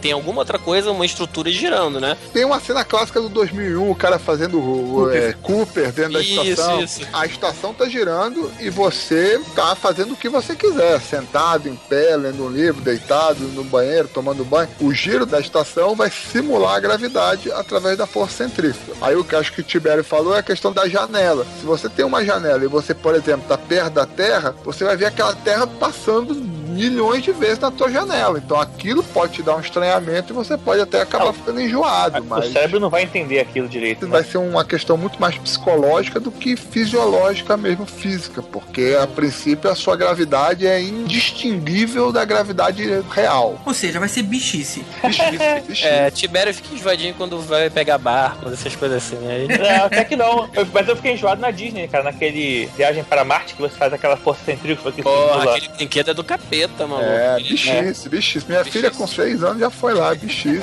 É, mas eu, eu fui no, eu fui no modo hard, cara. Eu quase Não, que- peguei no meio que daquela. ir Só existe, só existe o modo hard. É. Ó, Orange, Orange. É, isso aí. Orange É Green. bichice. Pra você tem o, o, o Dumbo, tem o tapete, tapete do Aladdin. Xícaras. Não, xícaras enjoa A também. xícara enjoa também, né?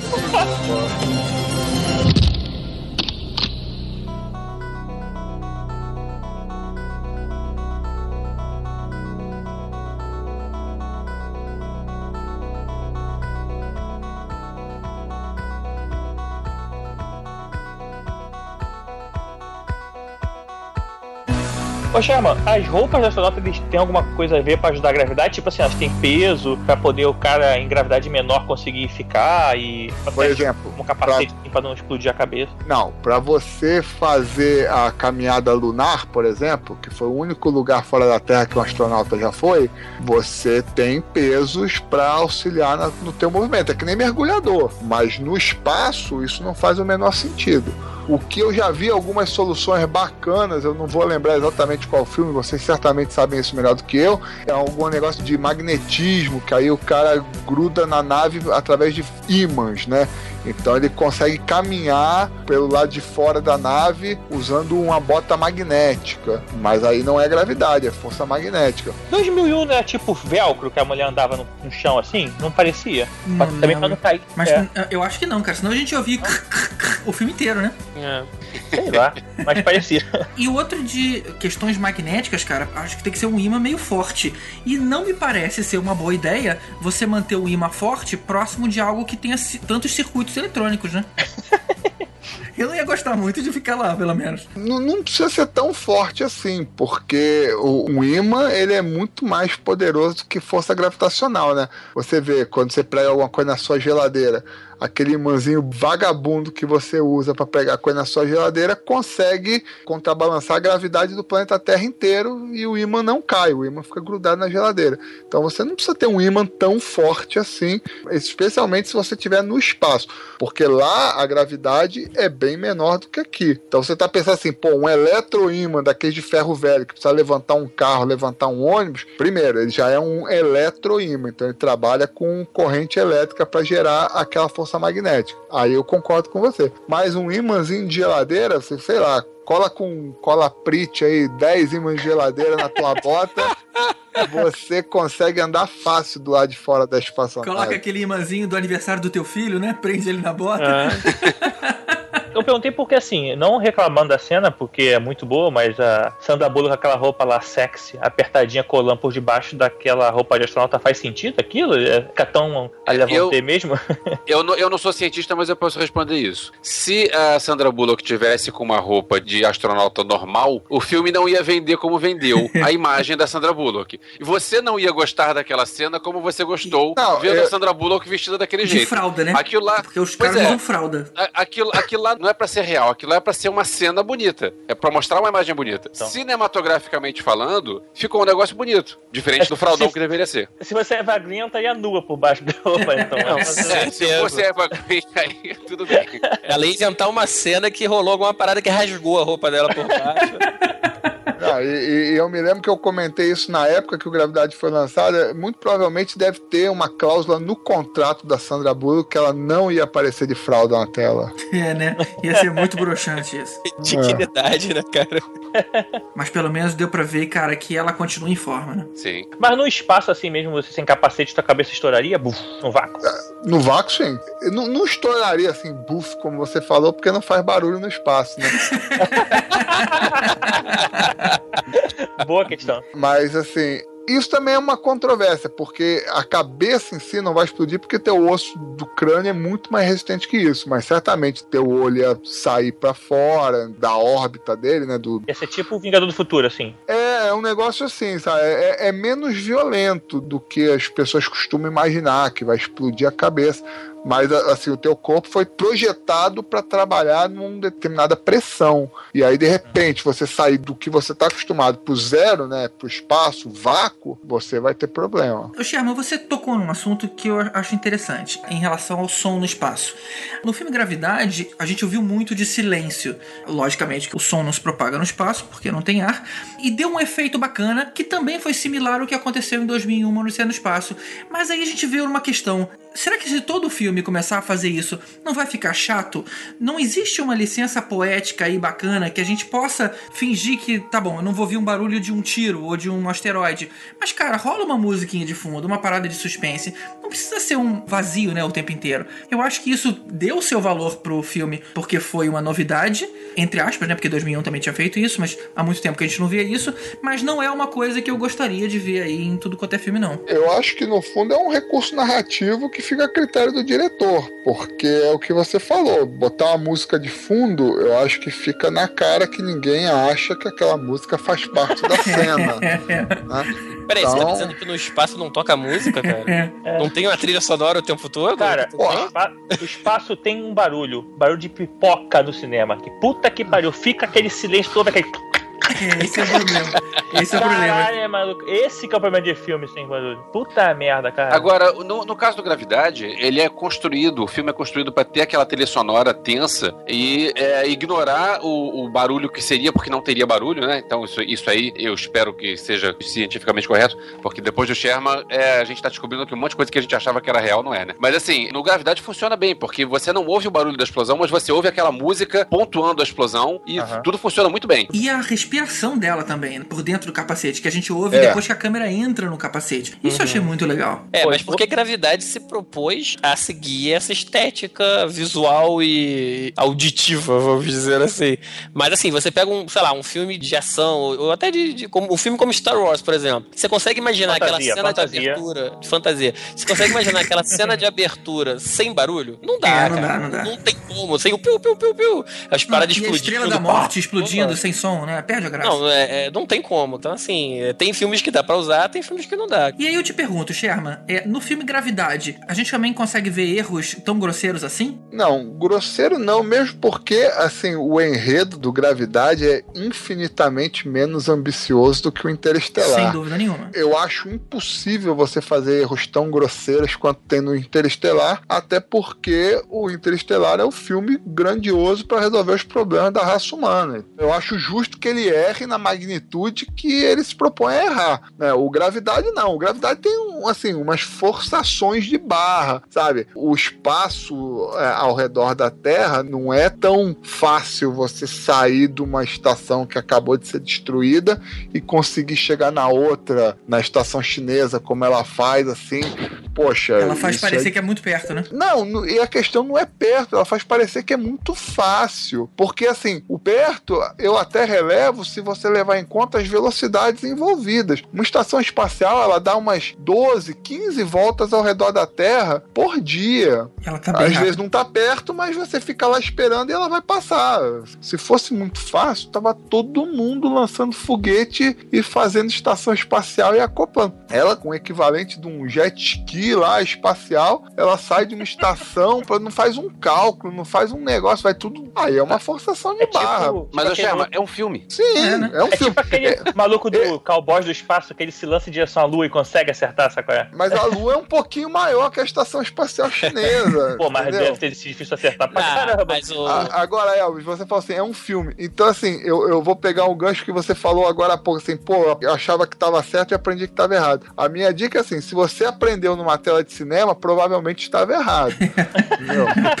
Pô, porque errado. o cinema é entretenimento, o cinema é uma forma de arte, mas não é o veículo para dar uma aula de ciência, entendeu? Quer Toma, aprender certo, Elvis. vai ao planetário. É, Isso, vai pro Toma, Elvis, toma. Não, mas e Elvis, outra coisa, cara, você não pode usar esse ah, é é um filme, porque Gravidade foi outro também que se vendeu como cientificamente É correto. verdade. E Esse também falou que teve consultoria de NASA, de astronauta, de não sei o quê.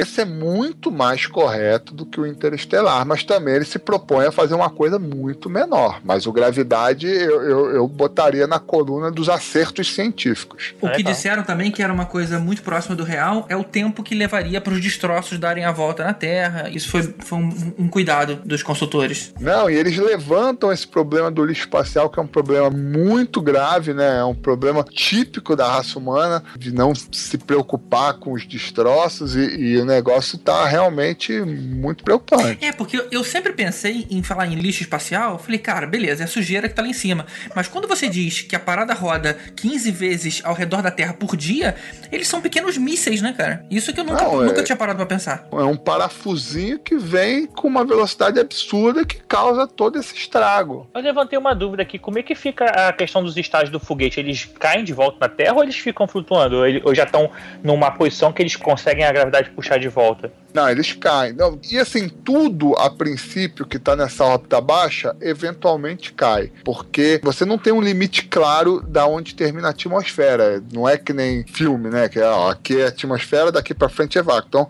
a atmosfera ela vai ficando cada vez mais rarefeita, mais rarefeita. Então, depende da sua definição do que é atmosfera. Você pode achar que a atmosfera vai até 100 km de altitude, ou pode achar que a atmosfera vai até 1000 km de altitude. Então, existe atrito, ainda que mínimo, em grande parte dessas regiões orbitais. Então, se você deixar o negócio lá sem fazer nenhum tipo de interferência, né, um motorzinho de vez em quando tal, tudo vai cair. Mas o estágio do foguete, ele cai na hora. Ele é, É, ele é é- largado. é baixo o suficiente, né? É, é baixo o suficiente para cair. E aí, 75% de chance de cair no mar, e 10% de chance de cair na Rússia. E... E, e 100% de chance de ser filmado se isso acontecer, né? Ah, sim. Agora, sabe uma coisa que eu não entendi no Gravidade? Aquela história do George Clooney estar preso por alguns cabos e ter se soltado pra salvar ela. A partir do momento que você já tá preso, a sua força não deveria acabar? Dá a entender que ele continuava sendo puxado e aí precisava soltar pra não prejudicar a, a Sandra Bullock. Não ficou estranho? Olha, pelo que eu me lembro, ele se solta para mudar o centro de gravidade do sistema e ela poder chegar num lugar. Eu posso estar enganado, eu já vi esse filme já tem algum tempo. Eu concordo contigo. É, a gente, eu, na na hora que eu vi esse filme a primeira vez, eu pensei a mesma coisa. Peraí, por que, que ele se soltou? Mas aí depois, quando eu revi, aí eu pensei, é, ele se soltou porque ele ainda tava puxando e ia dar errado. Então ele tinha que dar um jeito de empurrar ela pra ela conseguir chegar. Porque senão os dois iam. Não pareceu que ele ainda tava puxando. A hora que eles percebem o perigo, a hora que ele já tava preso. Então, se já tava preso, acabou a força. Não, mas acho que não tava preso ainda, não. Acho que ela. Eu acho que ainda não tava preso, não. Ela vai ainda tava se afastando? Ainda tava se afastando. Sim. É, é a única explicação, né? Pra ele ter que É, acho que ele, pra exatamente mudar o centro de gravidade, aí eu, eu consegui ela ir numa direção correta, né? Agora, ele, ele fazendo cosplay de Buzz Lightyear lá, dando aquelas. psh, psh, psh, aquelas jatinhos ali. é, pô, aquilo ali também é esquisito, né, cara? Foda era o Aui, cara, que fazia isso com extintor de incêndio.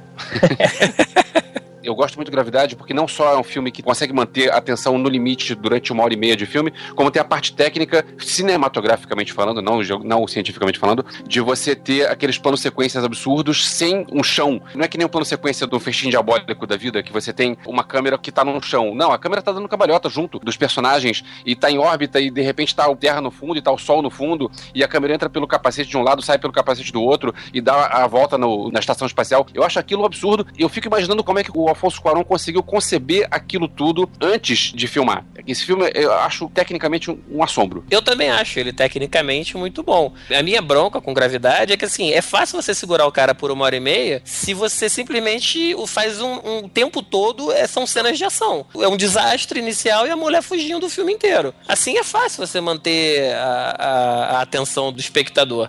Assim, o negócio, uma comparação que eu costumo fazer é do Gravidade com Titanic. Ambos são filmes com a mesma premissa. Acontece um acidente e a pessoa tem que fugir do acidente. Beleza. Só que todo mundo viu o Titanic e você sabe que no Titanic o cara se deu o trabalho de criar personagens, criar histórias, explorar personagens, explorar características e personalidades.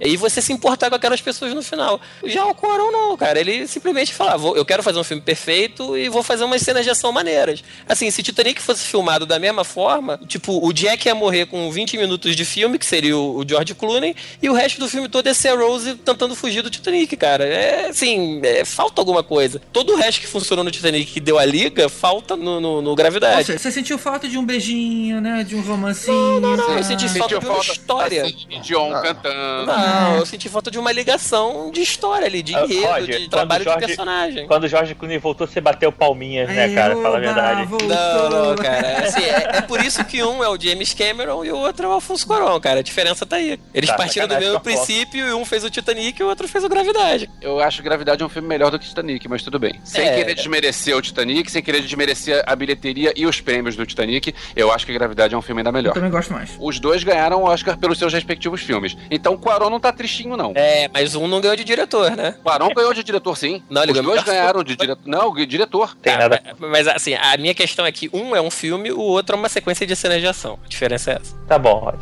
É, só que não.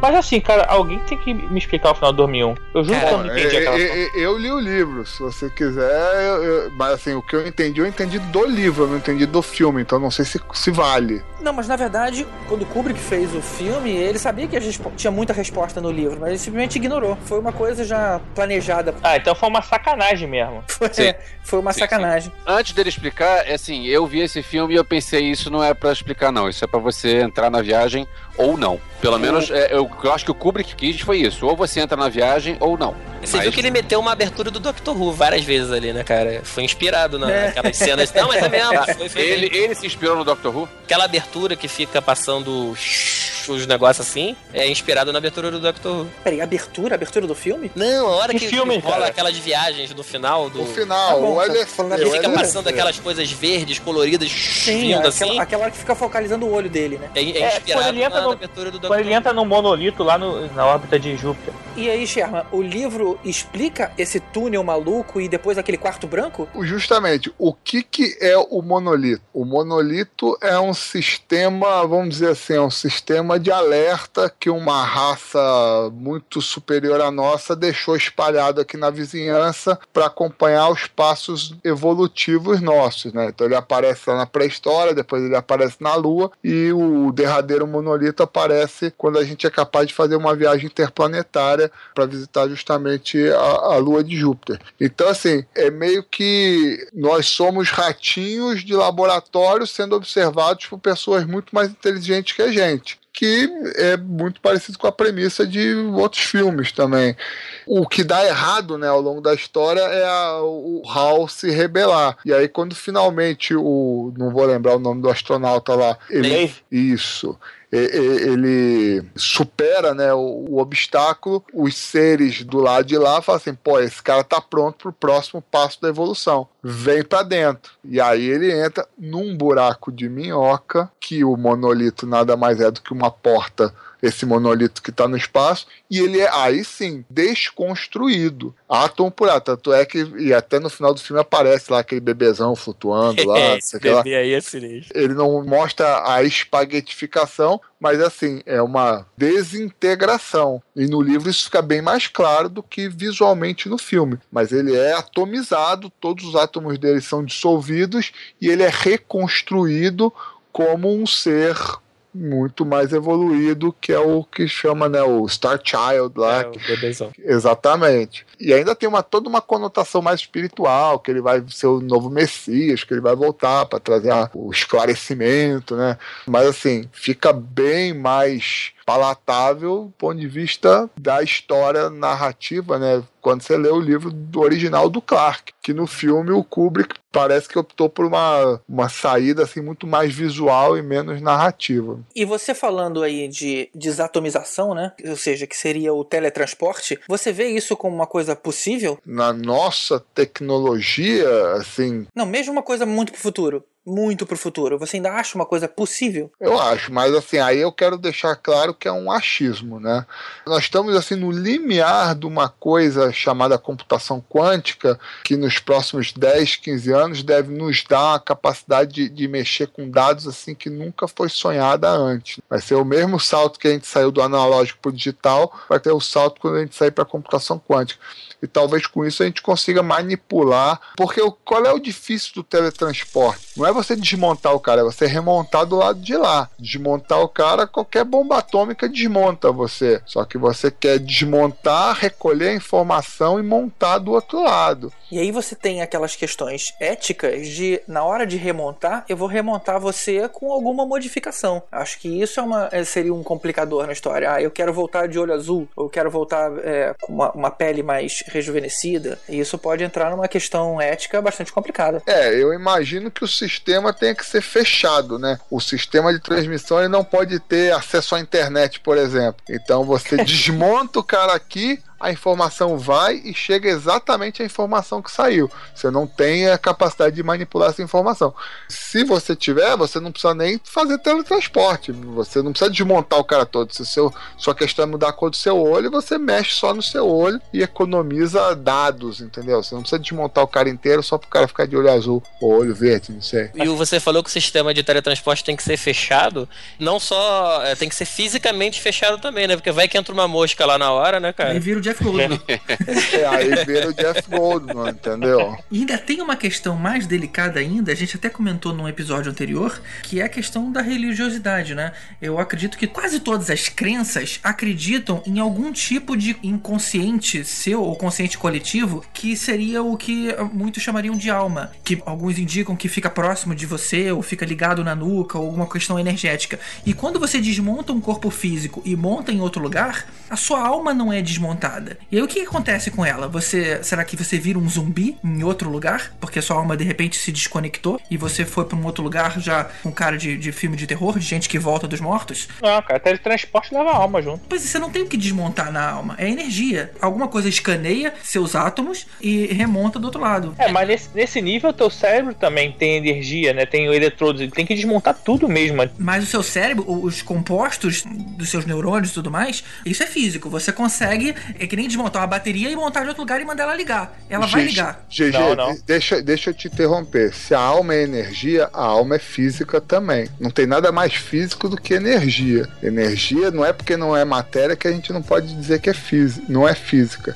Então, assim, do jeito que você está falando, a, a- a alma é um agregado de informações que pode ser codificado e pode ser transmitido até de forma mais fácil do que o corpo, porque o corpo é matéria. É mais fácil você transferir a alma para outro lugar do que o corpo. Agora fudeu, né? Agora a gente já brigou com policial, agora com religião. Não, e, e- e- Cada, e- pod- cada podcast a gente vai cortando um grupo de. Só criando amizade.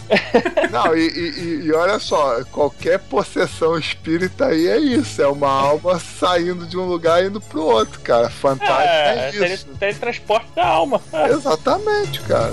É cientificamente comprovado.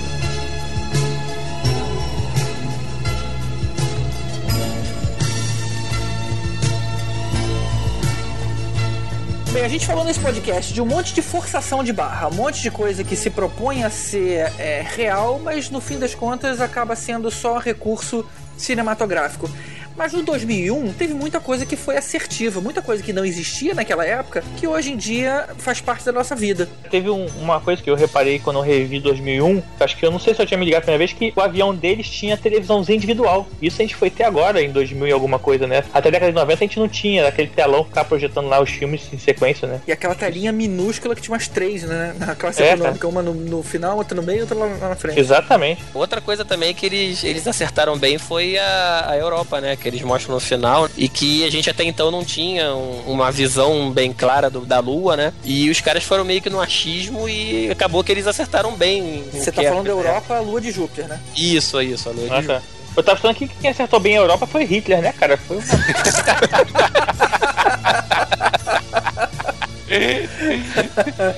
é, teve outra coisa também que tem um determinado momento que ele vai fazer uma videochamada pra Terra, né? Que também foi outra coisa que, que os caras acertaram. E o mais legal é que quando ele vai fazer a videochamada, ele bota um cartão de crédito para fazer o pagamento, cara. Maneiro. E você viu que depois que a pessoa vê a videochamada, aparecem dois chequezinhos azuis? É.